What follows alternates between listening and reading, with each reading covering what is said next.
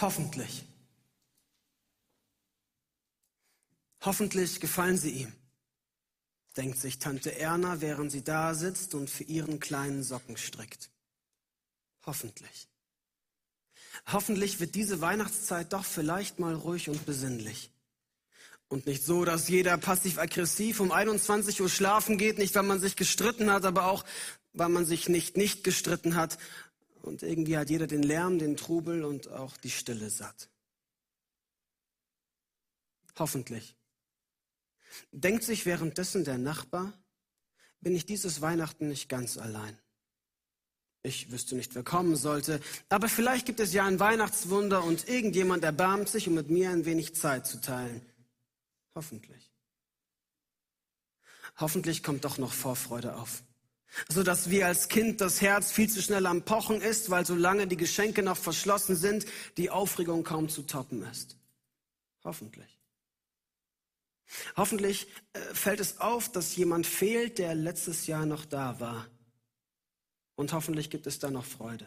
Und nicht nur drückende Stille und leeres Gelaber, aber wie soll man traurig und glücklich zugleich sein?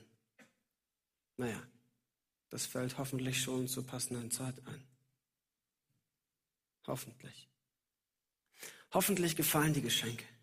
Und hoffentlich schmeckt, was ich koche. Hoffentlich, auch wenn es nicht perfekt wird, gefällt es den Kindern ja doch. Hoffentlich. Und der Blick geht zum Partner hat er dieses Jahr verstanden, was ich mir wünsche und was mich interessiert, aber so wie ich ihn kenne, wird er mir wieder nur schenken, von dem er am Ende selbst profitiert. Hoffentlich. Ausgelaugt und gestresst fragt sich die Mutter, warum man das mit den Geschenken nicht eh einfach lässt. Und in all dem Trubel die Vorfreude steigt, aber nicht auf den 24., sondern auf den 2. Januar, denn dann ist es endlich vorbei. Hoffentlich, denkt sich das Pärchen, reden wir nie so über die Weihnachtszeit, wie es dieser Prediger gerade versucht zu tun und dabei noch versucht zu reimen. Hoffentlich bleibt alles friedlich und hoffentlich wartet der Streit. Zusammen mit den Neujahrsvorsätzen bis nächstes Jahr oder übernächstes vielleicht. Hoffentlich geht es irgendwie gut aus. Und hoffentlich schaffen wir es zum Gottesdienst. Hoffentlich, auch wenn die Geschichte schon, wenn ich die Geschichte schon fast auswendig kenne, berührt sie mich dann doch irgendwie. Hoffentlich. Hoffentlich schaffen wir es mal zu beten. Und hoffentlich denke ich auch mal an das Kind. Jesus Christus, der mein Fels und meine Hoffnung ist. Zumindest hoffentlich. Denn wenn ich ehrlich bin, habe ich noch nicht so ganz begriffen, was das eigentlich mit dieser Hoffnung ist.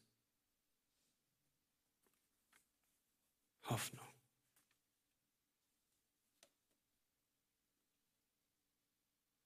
Ja, was ist das mit dieser Hoffnung?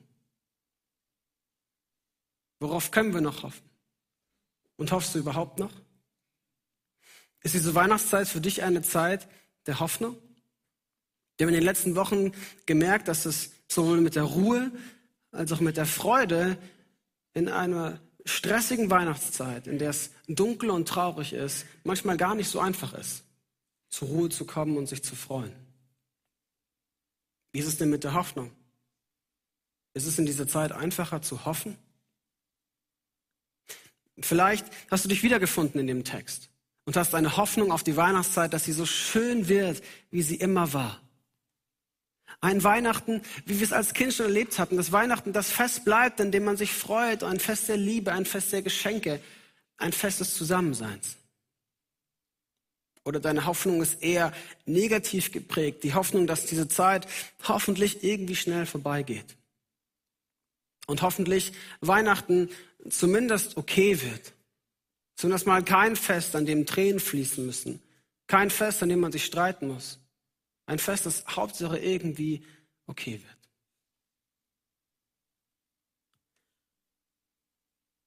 Ganz egal, welche Hoffnung dich mehr abholt, eins bleibt gleich, ist die Hoffnung. Die Hoffnung in dieser Weihnachtszeit. Generell ist die ganze Weihnachtsgeschichte ganz stark geprägt von Hoffnung und durchdrungen von Hoffnung. Und wir schauen heute Morgen in die Geschichte von Zacharias.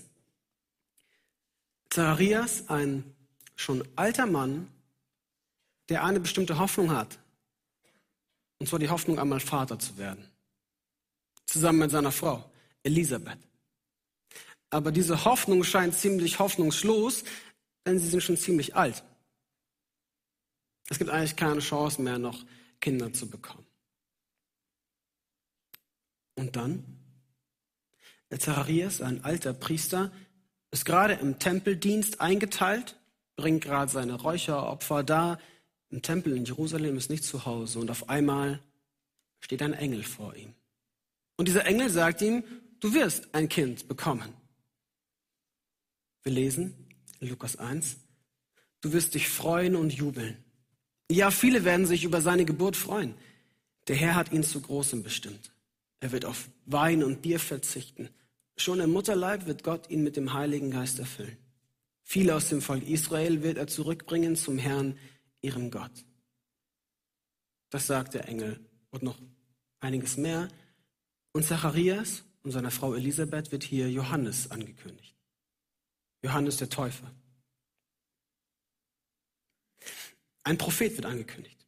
Er wird später auch verglichen mit Elia, dem Propheten aus dem Alten Testament. Und generell passt ziemlich viel aus dem Alten Testament auf Johannes. Er wird kein Wein und kein Bier trinken. Er wird schon im Mutterleib von Gott erfüllt werden. Das erinnert an Simson. Johannes, der Evangelist. Johannes, der Zurückbringer. Johannes, der Wegbereiter, wird angekündigt. Der Wegbereiter. Ich weiß nicht, an was du denkst, wenn ich das Wort Wegbereiter sage. Ob du sofort an Johannes denkst. Ob du eher an so ein Lied denkst, wie wir es gerade gesungen haben, macht hoch die Tür, die Tor macht weit. Es kommt der Herr der Herrlichkeit. Oder an die Jesaja-Stelle, wo es heißt, bahnt dem Herrn einen Weg, denn er zieht ein. Ich musste an den Einzug in Jerusalem denken, wie das Volk ihren Messias erwartet und dann Palmzweige auf den Boden legt und Stoffe, um diesen Weg bereit zu machen für Jesus. Siehe, der König kommt zu dir, ein Gerechter und ein Helfer. Er reitet auf einem Esel, auf dem Fohlen einer Eselin und er reitet ein nach Jerusalem. Macht den Weg bereit. Und dann dachte ich, ja gut, zu der Zeit, in der Jesus gelebt hat, war das irgendwie physisch möglich, ihm den Weg bereit zu machen, einen roten Teppich auszurollen. Und wenn Jesus jetzt hier reinkommen würde, würde man wahrscheinlich auch wissen, wie man ihm den Weg bereit macht, indem man ihm die Türen aufschließt oder ein Zimmer zeigt, in dem er wohnen kann. Aber Johannes, obwohl er zur selben Zeit wie Jesus gelebt hat, war kein Wegbereiter im physischen Sinn, sondern im geistlichen Sinn. Er hat die Herzen der Menschen auf ihren Messias vorbereitet. Ja, wie bereitet man denn geistlich sich vor auf Jesus? Und bist du, sind wir bereit auf eine Begegnung mit dem Höchsten? Bist du bereit, dass Gott in dein Leben hineinspricht? Vielleicht bist du heute Morgen hier und du denkst, man, Gott hat schon so lange nichts mehr in mein Leben hineingesprochen. Da passiert nichts. Er, er spricht nichts zu mir. Ich weiß, ich erlebe nicht in meinem Alltag. Dann wäre meine Frage heute Morgen an dich, ja, bist du denn bereit, dass er hineinsprechen darf? Bist du bereit, die Kontrolle abzugeben? Bist du bereit zu beten, ja, dein Wille geschehe und nicht meiner? Bist du bereit, die am Tag Momente zu nehmen, an denen du nichts denkst, nichts betest, einfach still wirst und den Herrn reden lässt? Bist du bereit, durch deine Siedlung zu laufen und für die Häuser zu beten und für deine Nachbarn zu beten? Bist du bereit, für deine Arbeitskollegen zu beten, für die Leute aus deiner Klasse oder aus deiner Verwandtschaft in deiner Umgebung? Und darauf zu hören, was hat Gott ihnen zu sagen? Was hat Gott mir zu sagen, was ich für sie tun kann und in ihr Leben hineinsprechen kann? Bist du bereit, dass Gott dir begegnet und in deinen Alltag spricht?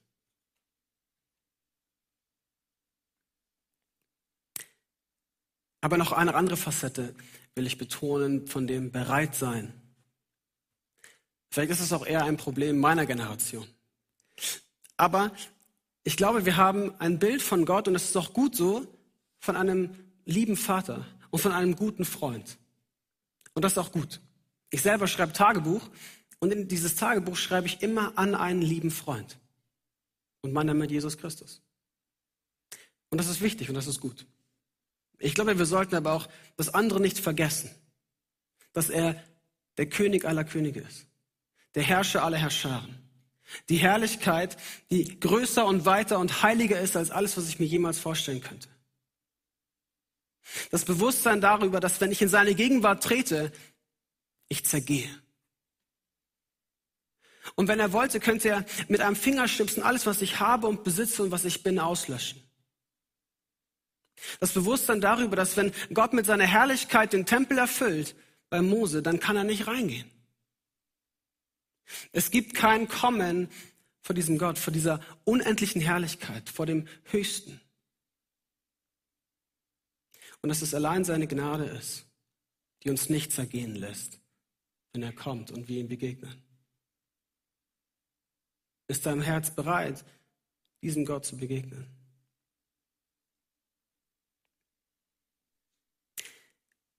Und ein drittes, ist dein Herz bereit, dass Gott deine Gebete erhört und deine Hoffnungen erfüllt? Bist du bereit dafür, dass Gott deine Gebete erhört? Meine Mutter hat mir immer eine Geschichte erzählt. Und ich weiß nicht, ob ich sie genauso wiedergeben kann, wie sie sie mir erzählt hat. Ich weiß auch gar nicht, warum sie sie immer erzählt hat.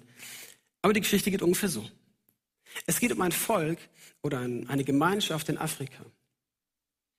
Und sie erleben eine Dürrezeit. Das sind Familien, eine große, große Gemeinschaft.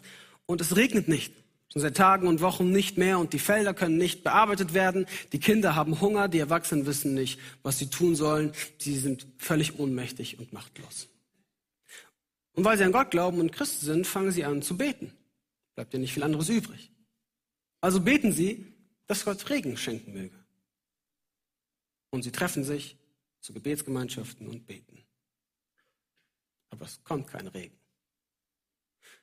Und so treffen sie sich Tag ein, Tag aus, beten, dass Gott Regen schenken möge und es regnet nicht. Und es regnet nicht. Und zu diesen Gebetsgemeinschaften kommt auch immer eine Frau. Eine schon etwas ältere Frau. Und an ihr ist etwas anders. Irgendwie besonders. Auch sie kommt jeden Tag und betet mit und geht wieder nach Hause. Aber sie hat immer etwas dabei. Ein Regenschirm. Sie hat die Erwartung und die Hoffnung, dass wenn sie hier kommt und um Regen betet, dass sie nach Hause gehen muss im Regen. Dass sie den Regenschirm braucht, um wieder nach Hause zu kommen.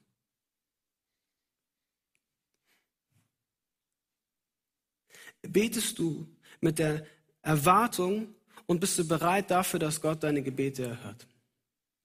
Zacharias war nicht bereit. Zacharias war völlig überrascht davon, dass ein Engel kommt, obwohl er gerade im Tempel war, obwohl er gerade Opfer dargebracht hat, war er nicht darauf vorbereitet, dass ihm ein Engel begegnet und in sein Leben spricht und seine Hoffnung auf ein Kind erfüllt.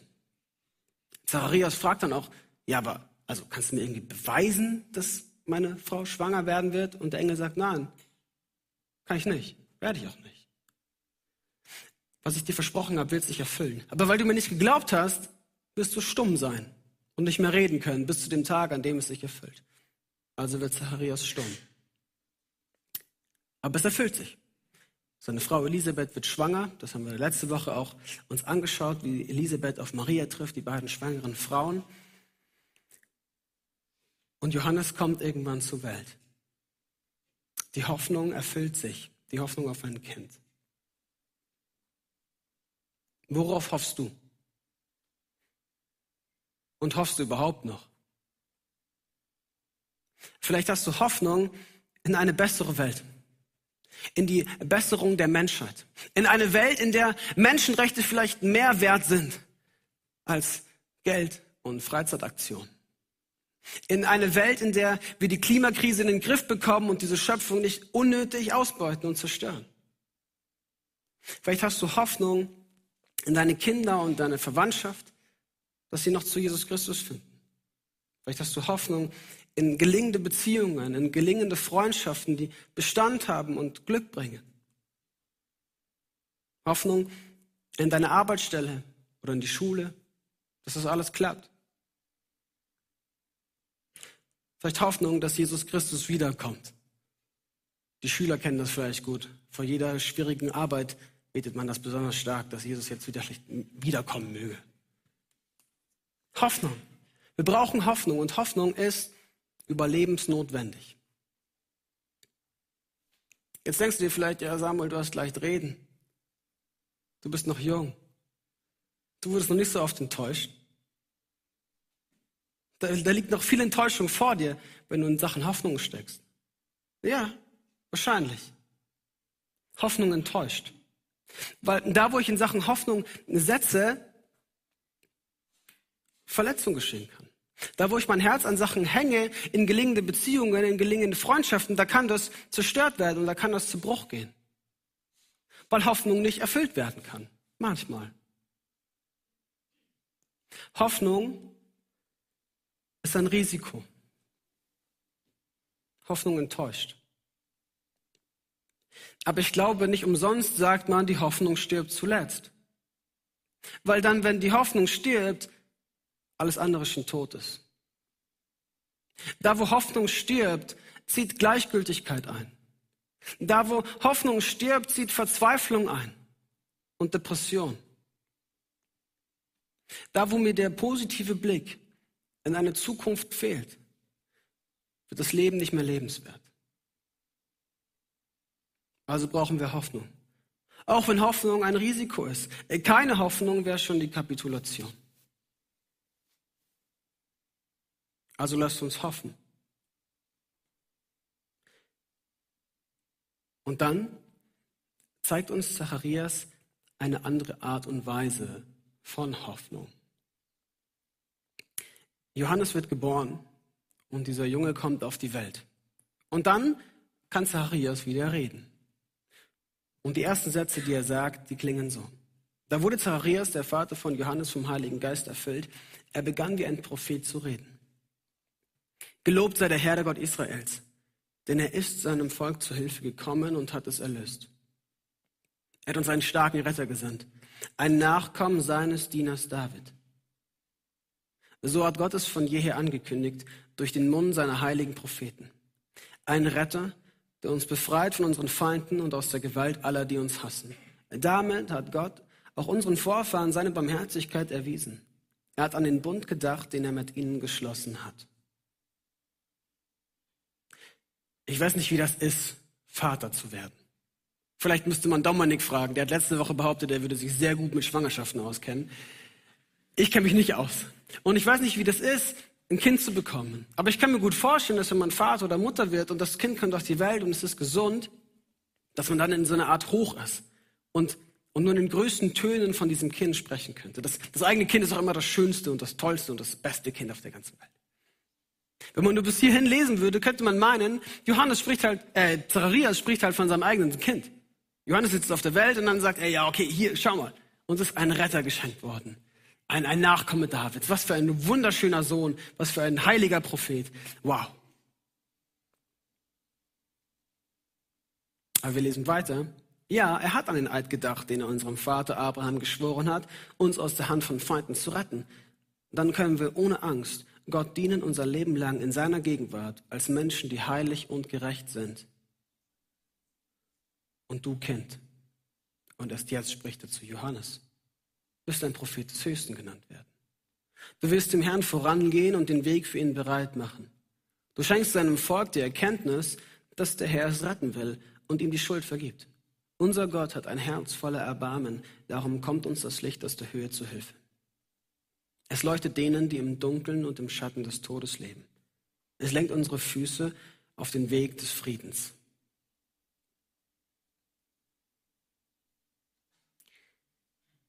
Zacharias spricht von einem Retter und von einem Befreier und meint damit nicht seinen eigenen Sohn. Das Spannende? Das Spannende ist, dass Zacharias in der Gegenwartsform spricht. Zacharias sagt,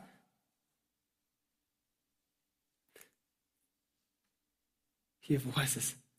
Denn er ist seinem Volk zu Hilfe gekommen und hat es erlöst.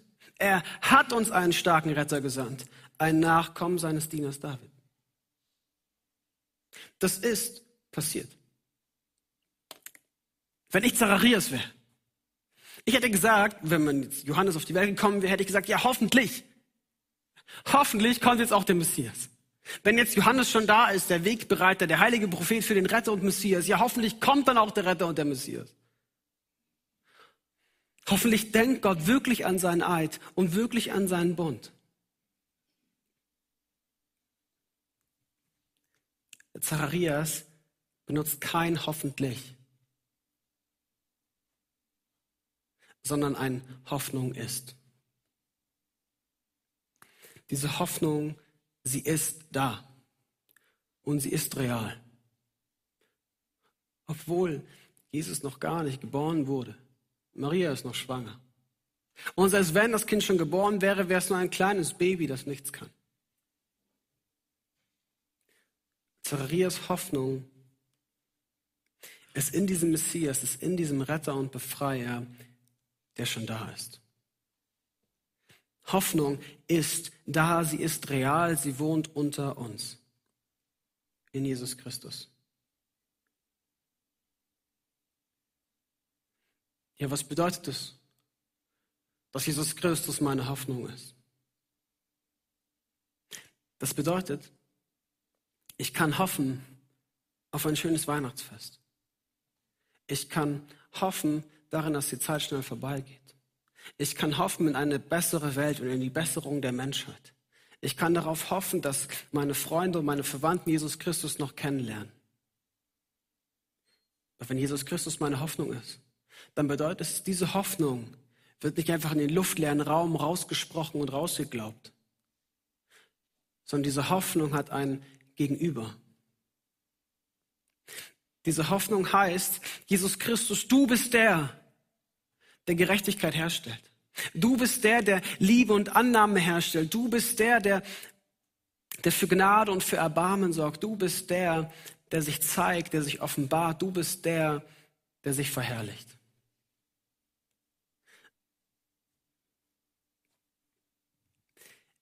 Ich hatte in der letzten Woche einen, einen starken Niederschlag. Weswegen es für mich heute Morgen nicht einfach ist, hier zu stehen und zu predigen und über Hoffnung zu reden.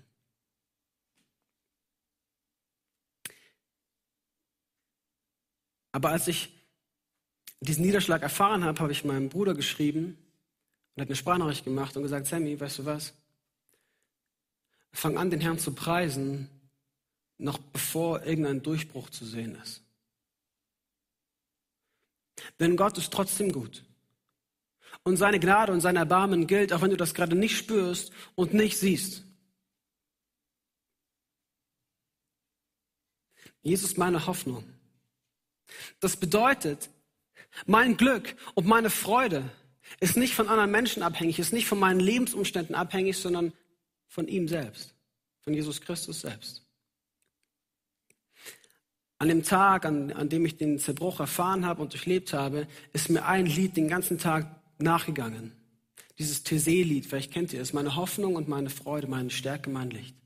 Christus, meine Zuversicht, auf dich vertraue ich und fürchte mich nicht. Auf dich vertraue ich und fürchte mich nicht. Du bist meine Hoffnung und meine Freude, meine Stärke, mein Licht. Du bist meine Hoffnung, meine Freude, meine Stärke, mein Licht. Dass Jesus meine Hoffnung ist, heißt, du kannst mir alles rauben und alles nehmen. Du kannst mir mein ganzes Leben nehmen. Du kannst mir jegliche Lebensfreude nehmen, aber die Freude im Herrn, die nimmst du mir nicht. Du kannst mir jegliche Hoffnung nehmen und mich so weit enttäuschen, du kannst dich so runterbrechen auf den Grund, aber der Grund heißt Jesus Christus und der Grund heißt, da ist Hoffnung in Jesus Christus.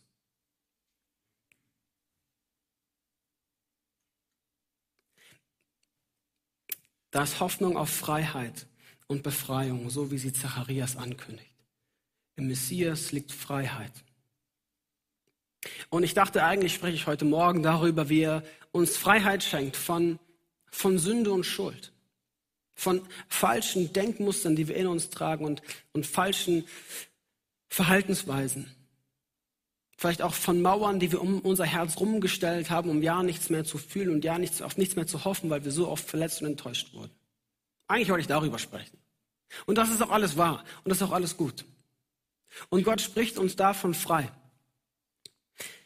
Aber mir war es heute wichtig, einen ganz anderen Punkt zu betonen, weil ich dachte, das müssen vielleicht einige heute Morgen hier hören. Gott spricht dich frei von Schuld und Sünde. Und ja. Aber er spricht dich frei, und das will ich betonen, du zu sein. Er spricht dich frei, echt zu sein. Er spricht dich frei dazu, dass du ihm nichts vorspielen musst und dich nicht irgendwie zeigen müsstest als eine Person, die du gar nicht bist. Gott ist nicht davon überrascht, dass du falsche Verhaltensweisen an den Tag legst. Gott ist nicht davon überrascht, dass du komische Wünsche in deinem Herzen trägst. Gott ist nicht überrascht von deinen Gedanken und von deinen Worten, die du benutzt, wenn du zu ihm sprichst. Ich will heute Morgen sagen, du bist frei dazu, zu Gott zu kommen, so wie du bist.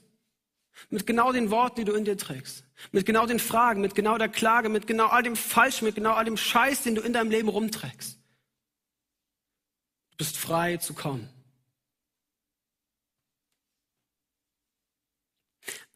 Also lasst uns hoffen.